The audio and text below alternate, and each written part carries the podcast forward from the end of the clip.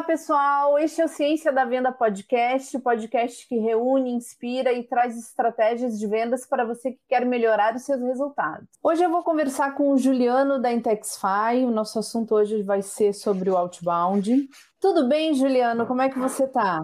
Tudo ótimo, Beatriz. Obrigado pelo convite. Um prazer estar aqui com vocês. Muito bacana a gente falar aí de uma coisa que então, bate tanto forte nas nossas veias aí, né? Que é o outbound. Então, obrigado mesmo pelo convite. Obrigado ao DNA de Vendas. Obrigado à tua equipe de, de marketing aí. Obrigado a você. Perfeito. É um prazer tê-los aqui conosco. A Intexify é um, um parceiro aí que nós estamos começamos essa parceria há pouco tempo, mas já com excelentes resultados, né, Juliano? Isso é muito bom. Sim, muito, é... muito bom. Para os dois lados, né, Beatriz? Com certeza. Então, é, falando aqui, né, um pouquinho do, do outbound, né, a gente sabe que o outbound nada mais é do que um conjunto de estratégias, né, em que a empresa vai a, diretamente, né, ativamente até os clientes. Então, eu gostaria que você falasse um pouquinho para gente como tornar a estratégia de outbound mais assertiva. Perfeito, vamos lá, né? Essa é a pergunta, é quase a pergunta do milhão, né, Bia? é. É, vamos lá, assim, ó, eu, eu acho que a primeira coisa que é importante a gente entender é que não existe muito fórmula pronta, né? Então, assim, é, é uma série de, de, de fatores que vão desde a tua própria maturidade em fazer outbound, né? Então, a gente tem uh, muitas empresas que ainda não têm, que têm vontade de fazer outbound há muito tempo fazer outbound, é muito é, bacana você entender que você vai ter previsibilidade, que você vai entender uma cadência de venda, que você vai entender um ciclo de venda, vai poder melhorar aquilo continuamente, né? Então, acho que o primeiro ponto é esse, é, é olhar para a tua maturidade com bastante consciência, né? Tentar entender bem por que que tu quer fazer isso, se faz sentido para você, se faz sentido para o perfil de cliente que você atende e, e começar a estruturar isso de maneira, uh, não vou dizer assim com calma, porque quem é vendedor quer vender rápido e quer vender uh, o mais breve possível, mas entender que uh, se vamos lá, fazendo assim, se antigamente se vendia muito por, an, por ânimo, tem que se manter o ânimo, óbvio, mas a gente, é, no outbound, a gente não vende só com ânimo, a gente tem que vender com muita técnica, a gente vende, tem que vender com entendendo a cadência, entendendo o perfil de cliente, entender o perfil do teu produto, o produto que você está oferecendo, ele tem uma boa aceitação para você fazer outbound, e aí eu acho que uma escolha importante é, é entender, assim, aí falando de empresas mais jovens e empresas um pouco mais tradicionais, entender se faz sentido, por exemplo, você pegar o outbound numa estratégia de inside sales. E se você faz, por exemplo, já faz field sales, ou se ainda não faz field sales, ou se, se você é, é mais reativo, né? Entender onde é que eu estou de maneira bem clara, porque eu acho que esse, onde é que eu tô, qual é o meu parâmetro hoje, como é que eu meço o que eu faço, como é que eu é, lido com a receptividade de cliente, seja eu buscando, seja ele, ele vindo até mim, como é que eu lido com isso no dia a dia já hoje para que eu tenha uma cultura nova, se for o caso, que vai conectar certo com, com o que eu já faço, né? Porque o que a gente entende às vezes é que essa quebra de cultura não pode acontecer, né? Você não pode lá relegar tudo que você faz em field sales, por exemplo, querendo fazer em inside sales, achar que as coisas vão ser similares, são métodos completamente diferentes. Da mesma forma, também você não pode ir para o outbound é, achando que você vai resolver rápido, assim como em field sales ou o próprio marketing, quando a gente está falando do inbound, também não resolve as coisas muito rápido, né? Não, não tem muito, eu acho que é um, é, um, é um assunto que não tem muito cavalo de pau, assim, né? Navio não faz cavalo de pau, né? Eu acho que Sim. você tem que entender, traçar um norte e, e buscar aquilo de maneira constante, com, com aprimoramento constante. Né? É, com certeza. A gente aqui costuma dizer, né, que processo comercial é a maneira mais fácil de você chegar no resultado da venda né? Sem desperdício e sem retrabalho. Então é por isso é muito importante, né? A gente é programar tudo direitinho e entender. Primeiro passo é, para o outbound, né? A gente entende que é você realmente entender a tua carteira, entender,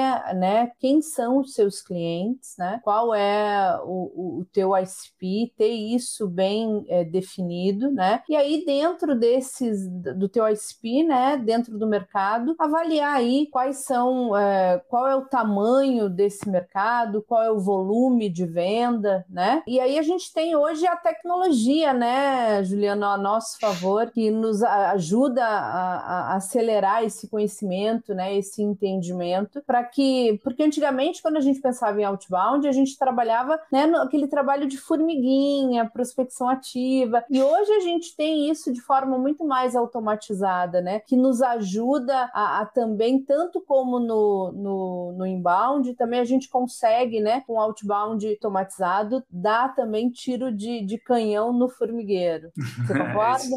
Concordo totalmente, assim, e, e, o que você falou faz total sentido no, naquele aspecto, né? São processos, pessoas e ferramentas, né? Então, eu acho que a tecnologia vem com esse arsenal de ferramentas, né? E, e é, um, é um, uma quantidade de ferramentas que você tem hoje é gigantesca, né? Então, desde a geração de oportunidade ali até lá no final uma cadência autônoma dentro do teu CRM que vai envolver é, uma ligação, um chatbot, tudo isso é ferramenta, né? Tudo isso é tecnologia, né? Então, acho que o, o processo, sim, a tecnologia está aí para auxiliar pessoas pessoas e processos bem estruturados. Né? Acho que o mais bacana é que quando tu coloca a tecnologia, tu passa, principalmente no, no aspecto mais estratégico, você passa a lidar com gestão de dados. Né? Então, é o que tu falou, é, não é mais só no cheirinho, não é só mais no, né, naquela história do, do, sentir o mercado. O feeling do vendedor é muito importante, o feeling do, do posicionamento estratégico da empresa é muito importante. Eu não estou relegando esse valor, muito pelo contrário.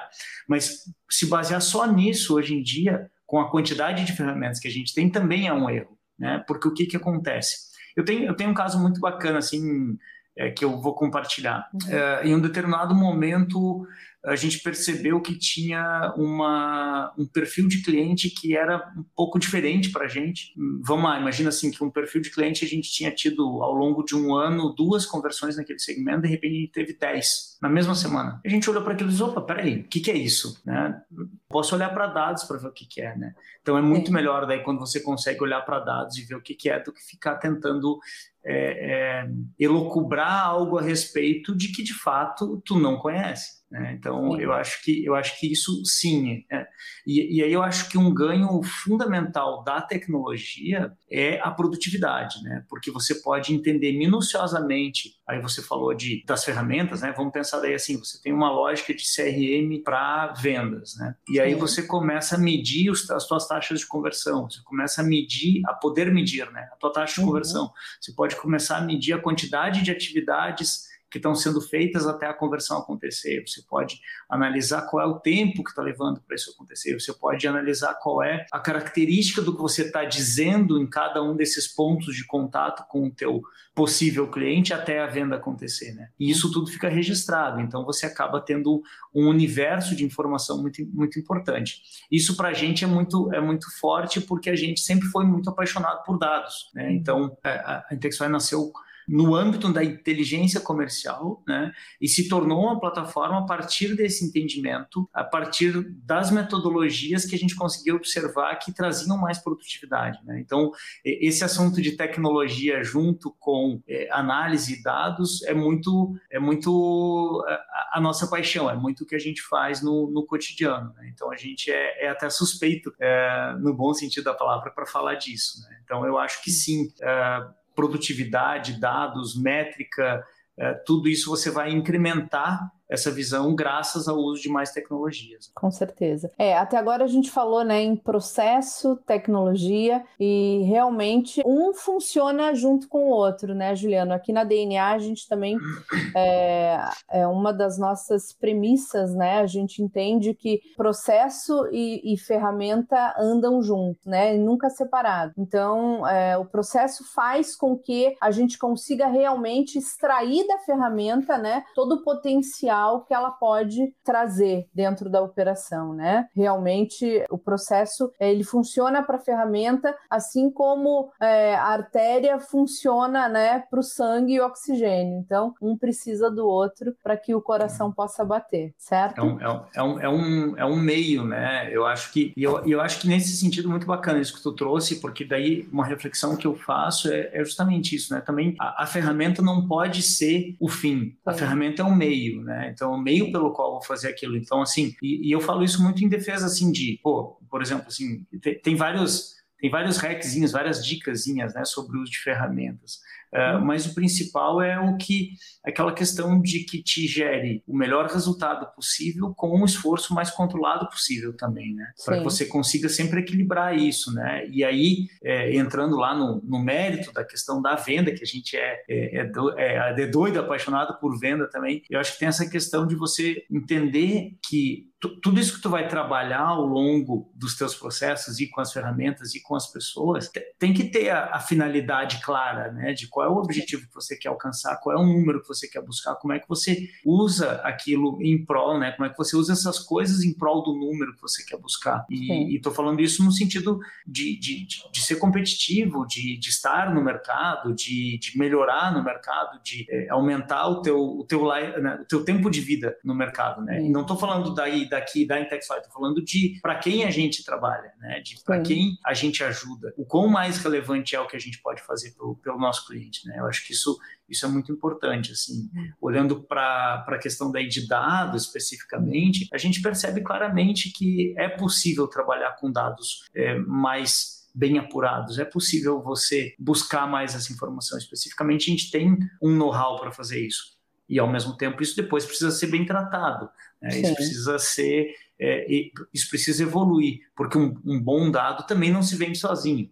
Né? Então, não, não é isso que a gente se propõe a resolver. Né? A gente propõe a resolver uma questão mais de objetividade e produtividade, né? mas focando sempre no sucesso, uh, no sucesso de quem está de, de, quem tá ali na ponta. Né? Mas por que, que eu estou falando disso? Porque dentro dessa questão de você ter a ferramenta, né? O uso da ferramenta, as pessoas que estão por trás, elas têm que ser muito efetivas também sobre aquilo que elas estão fazendo, porque só a ferramenta em si. Sozinha ela não, ela não funciona, né? com certeza. É. é por isso que é, é importante, né? Ali, todo, os dados eles precisam ser imputados, tem que ter uma, uma rotina, um padrão, né? E essa padronização ela acontece através do processo, né? Pode até parecer repetitivo, mas a real é essa, porque é isso que faz com que, com que os dados sejam fidedignos, né? Então, a gente, através do, do, dessa padronização, né, das atividades, a gente vai conseguir que a ferramenta entregue, né, os dados eh, realmente na sua eh, na, na, a, os dados verdadeiros para que as decisões e as ações sejam tomadas da melhor forma, né? Principalmente quando a gente fala de outbound, é muito importante a gente ter dados, né? De, de medir todas as informações, até para que a gente tenha aí criações de listas inteligentes, então a gente saber desde o do mercado, né, é, o ICP, o mercado que a gente vai atuar, entender qual o, o quantas, né, quantas personas a gente tem dentro de, de, cada segmento, de cada empresa, ou seja, quantas portas de entradas, né, nós teremos ali dentro do cliente. Então, é, ter todo esse entendimento, parametrizar todo esse processo e botar é, a, a ferramenta para trabalhar junto com a gente com certeza torna, traz aí, né, o que realmente vai trazer a nossa produtividade em vendas, né? Exato, e, e uma coisa importante que tu falou é isso, né? É, a, a, a, gente acredita muito é, não numa fórmula mágica, mas numa cadência de, de ações que você pode fazer. Né? Então, por exemplo, assim, quando você analisa bem o, a, a, gente gosta muito de fazer isso, por exemplo, sabe? Tipo, analisar muito a tua base de clientes, né? Porque há de convir que é, quem já compra de você já compra de você, né? Então, assim, a tua base de clientes é sempre muito relevante, né? Então, assim, pô, você analisa a tua base de clientes, primeiro ponto. Segundo ponto, você pega essa análise, de, essa análise de base, ela pode te extrair um perfil de cliente sobre o qual você vai elaborar uma hipótese. Dentro dessa hipótese, você pode fazer um estudo de mercado e ver se existe mercado disponível dentro daquela hipótese que você, que você falou, com, com, com técnicas como Tansanson e tal, né? E aí depois você vai, por exemplo, para o que tu falou de uma, de, de, uma, de uma lista, né? De você uhum. vai lá, ah, ok, agora eu entendi quem que eu atendo bem, e aí você pode fazer análise fechadas disso, né? Por exemplo, ah, eu quero analisar agora os meus uh, ah, 10 clientes mais rentáveis, eu quero analisar os meus 5 clientes com maior tempo é, de permanência dentro da, dentro da empresa. Eu quero analisar agora os clientes com quais eu não tive sucesso. Né? Porque a gente está sempre muito focado no sucesso, em tudo que dá certo tal. O que dá errado também te traz número, né? Com e aí você, você faz essas análises aí desses, dessas hipóteses de ICPs, né? Eu uhum. acho a hipótese do teu cliente uma hipótese super válida, porque é, é, é a prova real do mercado dizendo que sim, a tua solução faz sentido, ou o teu serviço, ou o teu comércio faz sentido. E aí você olha e diz, ah, legal, esse, esse perfil aqui eu atendo bem. Legal. Existem outras empresas no Brasil com esse perfil? Quantas são? Onde é que elas estão? Né? Do que se alimentam? Não. É, então, é, daí tu analisa, tu analisa isso e aí tu vai para essa ponta de, não, então tá, então agora eu vou atrás de mais empresas como essa. Né? Isso aí é um, é um é um, um, modelo assim que a gente que a gente acredita bastante. Assim, eu, eu, particularmente assim CPF falando acredito bastante é, nesse formato porque é uma prova real muito muito bacana assim e, e é com esse perfil do, do, do, do, cliente que você já atende que você pode fazer melhores negócios e que podem credibilizar tudo que você faz também. Com certeza. Eu trabalho com vendas já há muitos anos, Juliano. Eu trabalho já, é, vamos colocar aí, há uns 26, 27 anos já que eu trabalho com vendas. Começou e... praticamente quando nasceu, né? é, ou...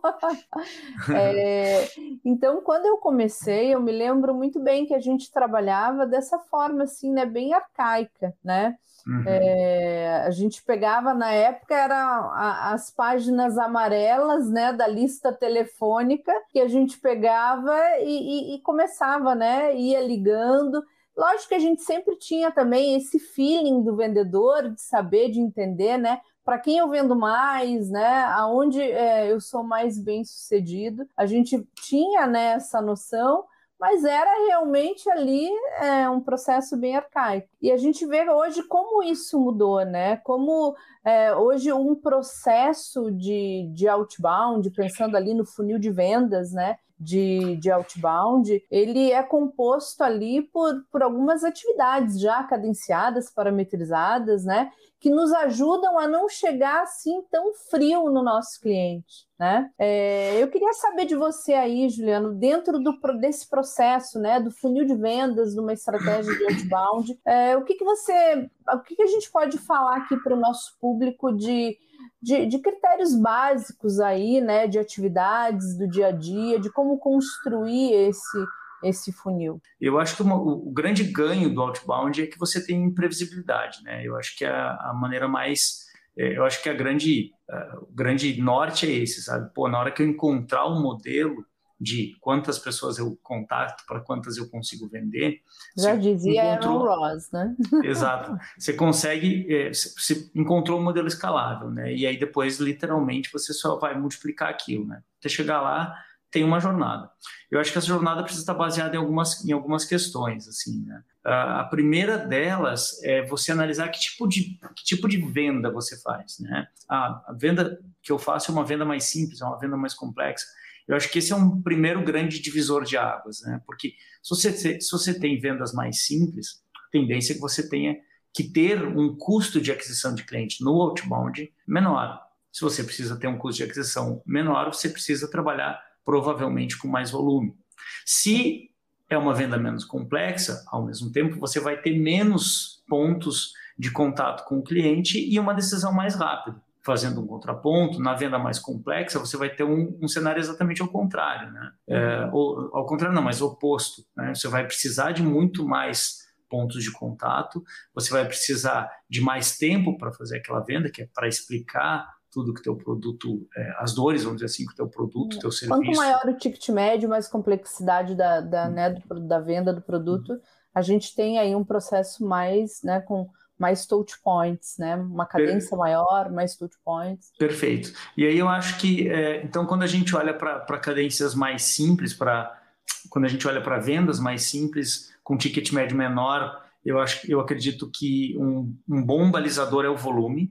Eu acho que você trabalhar em cima do volume é uma coisa que eu sempre defendo muito, porque assim, se no primeiro momento o volume não te. Você está meio sem respostas, o volume vai começar a te desenhar algumas respostas, vai começar a te desenhar campos de análise. Né? Uhum. E aí a gente volta naquele ponto que a gente estava falando, de ter mais dado para olhar. Uh, ao mesmo tempo, se você tem uns tickets maiores, para tickets maiores, é, eu acho que é super importante você ter uma estratégia bastante personalizada.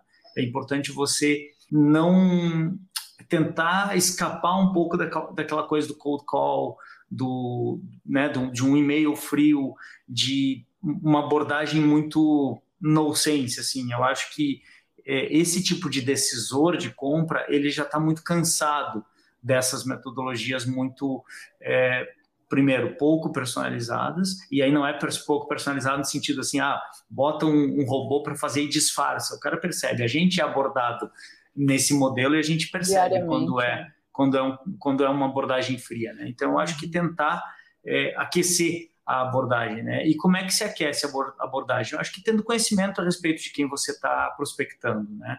E aí é muito importante você ter é, é, qual a, maior, com quanto mais dados você, você tiver, a tendência é que você tenha uh, possibilidades de fazer uma abordagem mais assertiva e menos fria, né? Então, por exemplo, ah, se você tem uh, o telefone da empresa, mas você também tem o contato do LinkedIn daquele decisor, você tem o e-mail dele, não vale a pena você ficar mandando e-mail e perguntando: Oi, eu tô aqui. Não funciona, não vai funcionar, né? Ao mesmo tempo, não adianta você tentar ali, às vezes, por exemplo, você vai passar por uma por uma gatekeeper, por uma, por uma pessoa que né, que está ali para fechar o portal de acesso àquela pessoa, não adianta você ficar ali tentando só ligar para ela e ver se você consegue alguma coisa, né? Então, por exemplo, acho que a, a mescla das cadências é legal. E quando você começa a mesclar a cadência, você começa a criar é, oportunidades de usar argumentos que antes você não teria, né? Então, por exemplo, vamos fazer uma, uma vamos, vamos trabalhar com uma situação hipotética aqui. Estou querendo falar contigo. Aí eu ligo lá para DNA e talvez se eu ligar, eu pô, queria falar com a Beatriz. Ah, a Beatriz nesse momento não está, está ocupada. Você tem uma agenda super corrida, então pode ser que eu não tenha sucesso. Mas se eu tiver também, por exemplo, o teu e-mail e o teu LinkedIn, eu posso pensar, pô, vou fazer o seguinte, é, vou dar uma estudada na, na DNA, vou dar uma estudada na Beatriz, vou conectar com ela no, no, no, no LinkedIn, vou reagir a algo que ela, que ela fala lá no LinkedIn que eu goste. Né? E eu, eu acho que a gente tem que ser legítimo também, né? Eu acho que não tem que ter aquela coisa assim de fazer uma, de fazer uma encenação, né? Uhum. Uh, porque aí, por exemplo, eu posso daí até quando eu vou ligar de novo para tentar falar com você, eu posso, ao invés de dizer a Beatriz está aí, eu posso dizer, oi, precisava falar com a Beatriz. Inclusive, já conectei com ela no LinkedIn lá e a gente não conseguiu contato por lá, então talvez uma ligação seja mais fácil de falar com ela.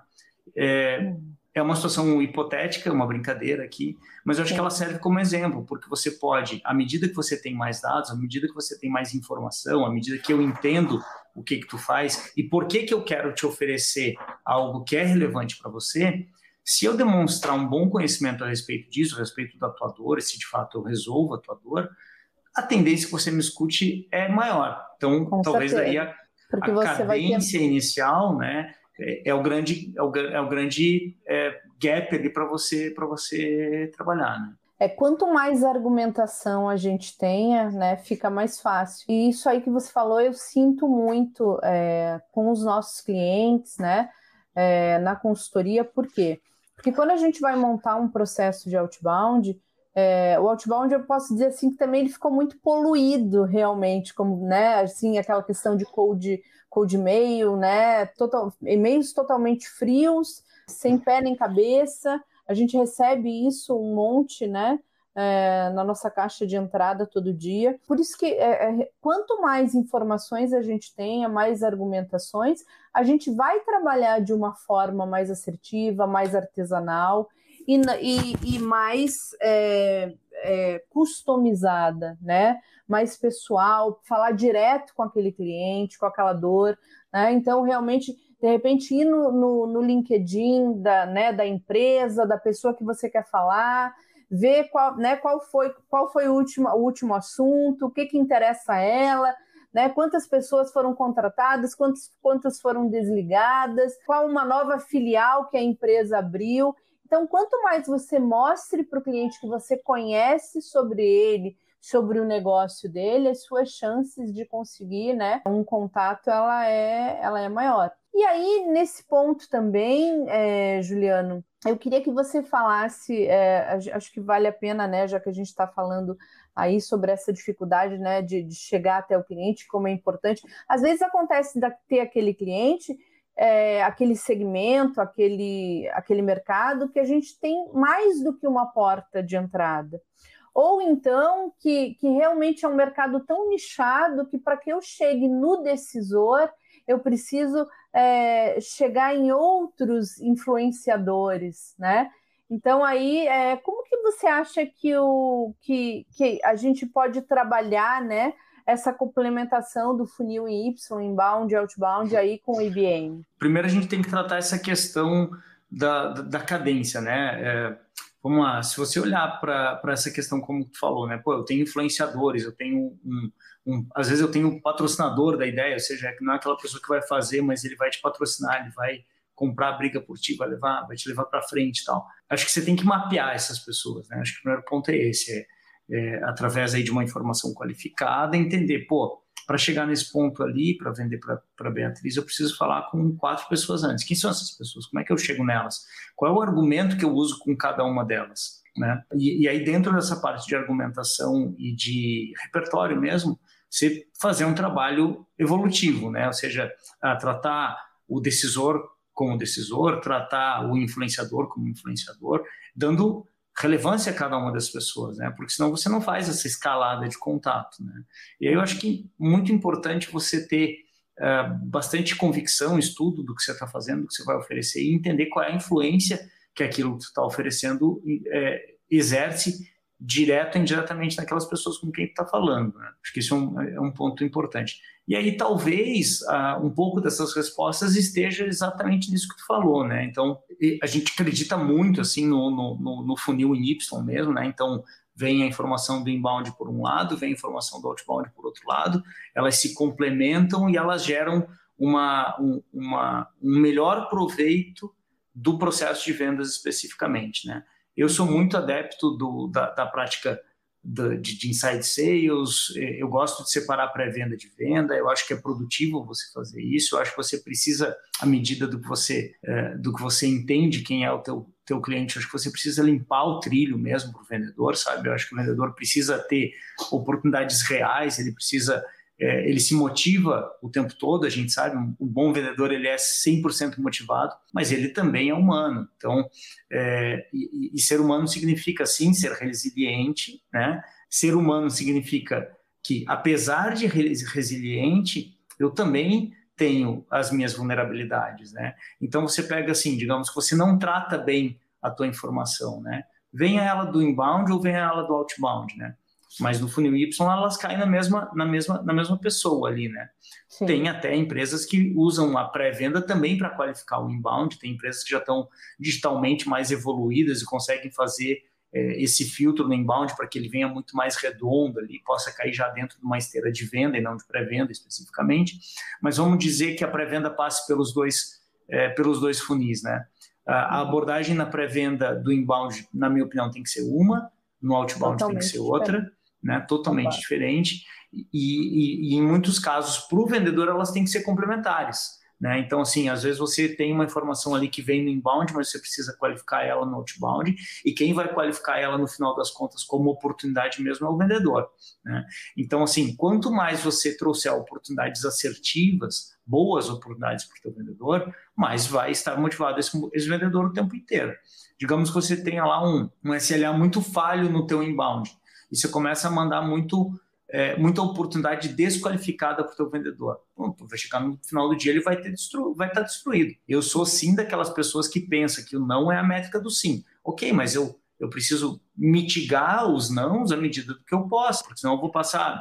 é, haja resiliência daí, né? Para você ficar levando 18 mil nãos para um sim. O melhor é que você receba a menor quantidade de nãos para um sim. O não é muito importante. Eu sou mesmo um adepto de que o não é a métrica do sim. Né? Mas quanto menor o número de nãos para um sim, melhor, né? Eu acho que o funil Y ele, ele incrementa essa visão, né? Mas mais do que isso, eu acho que o funil Y junto com a qualidade de informação é que melhora essa visão de uma maneira geral. Excelente, então, Juliano. Eu agradeço muito o nosso bate-papo, a nossa conversa. Foi muito legal, muito bacana. Beatriz, DNA, eu que, eu que agradeço. Muito bacana a gente poder falar um pouquinho sobre como é que a gente melhora a produtividade em vendas. Esse é o nosso, nosso DNA. Eu gosto muito de fazer isso. Muito obrigado pelo convite. Espero que tenha sido de boa valia aí o que a gente trouxe.